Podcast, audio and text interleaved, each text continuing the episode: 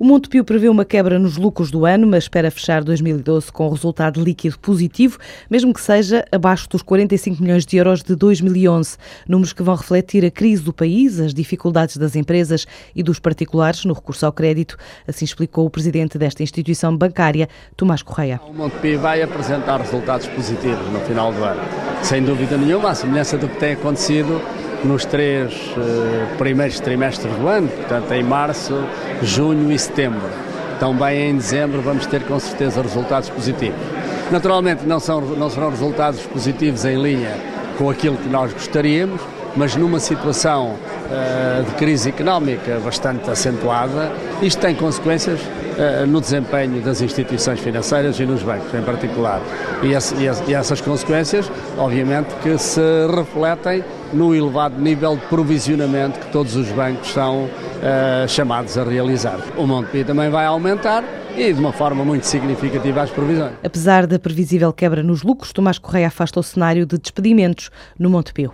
Relativamente ao Montepio, não há qualquer projeto que vise redução de postos de trabalho. Declarações do presidente do Montepio à margem do lançamento do novo portal de educação financeira do banco, projeto que conta com o apoio da Microsoft para chegar aos 300 milhões de falantes de português espalhados pelo mundo.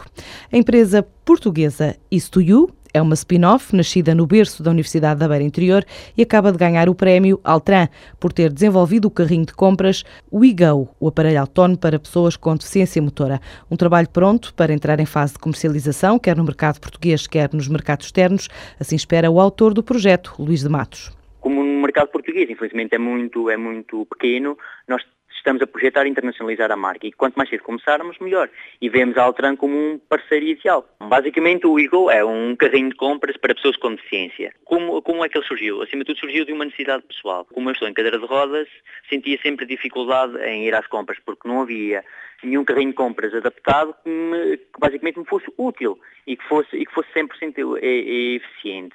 Então eu e a minha equipa o que decidimos fazer foi criar, foi criar um sistema que em vez de ser empurrado, segue a pessoa. A pessoa apenas necessita de retirar a compra da prateleira e colocar dentro do carrinho, que ele está sempre atrás dela. Ou seja, em termos de conceito, pode ser aplicado uh, tanto nos aeroportos para transporte de bagagens, na, na própria residência para transportar uh, a loiça, por exemplo, de uma secção para a outra da casa e na própria indústria para transporte de, de pequenas cargas. Uh, agora o próximo passo é realmente colocá-lo no mercado e tentar industrializar o produto. O WeGo está assim pronto para percorrer qualquer corredor de supermercado, português ou estrangeiro. Os acionistas da Galp, reunidos em Assembleia Geral, aprovaram a entrada de cinco novos membros para o Conselho de Administração e a cooptação de quatro no seguimento da diminuição da participação da ENI na empresa. A Assembleia Geral serviu também para aprovar a aquisição de ações próprias até ao limite legal de 10%.